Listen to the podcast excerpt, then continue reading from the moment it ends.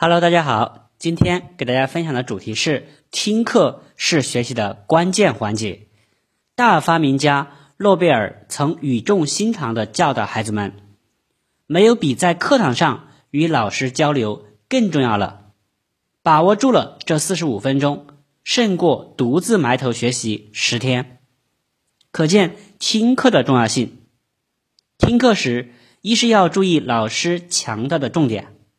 这往往是考试的主要目标。其次，要注意预习时标记的不懂之处。当老师讲到该处时，一定要仔细听，积极思考。一般来说是会明白的。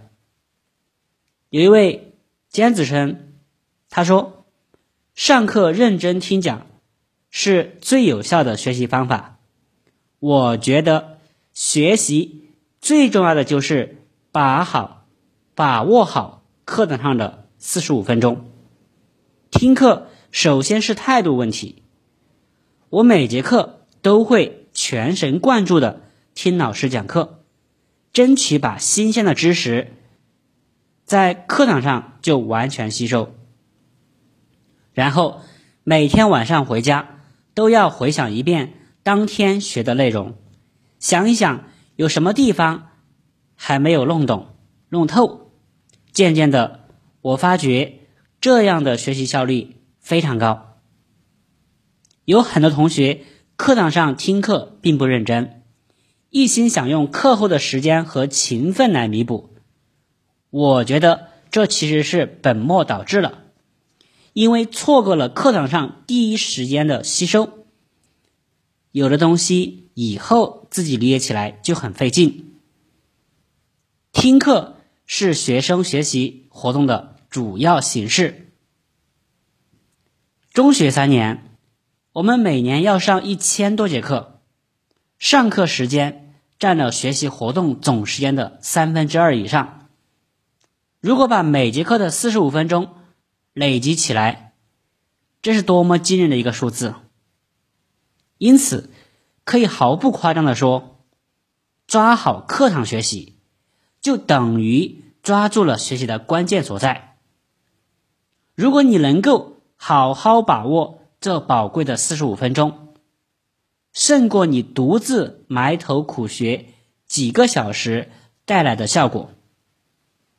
会听课的同学总能抓住课堂四十五分钟，眼耳手脑一起上阵。源源不断的把最宝贵的知识输入自己的知识宝库，但是很多同学上课只是带着书本到课堂上去听老师讲解，目标不明确，精力不集中，听课时长常常是处于一种被动的地位。听课既是一个态度问题，又是一个方法问题。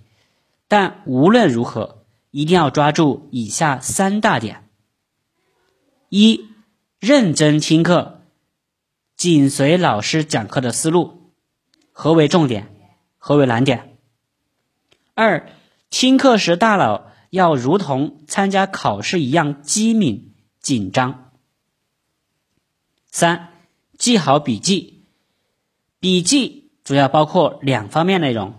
一是书上没有的内容，二是听课时不懂的地方。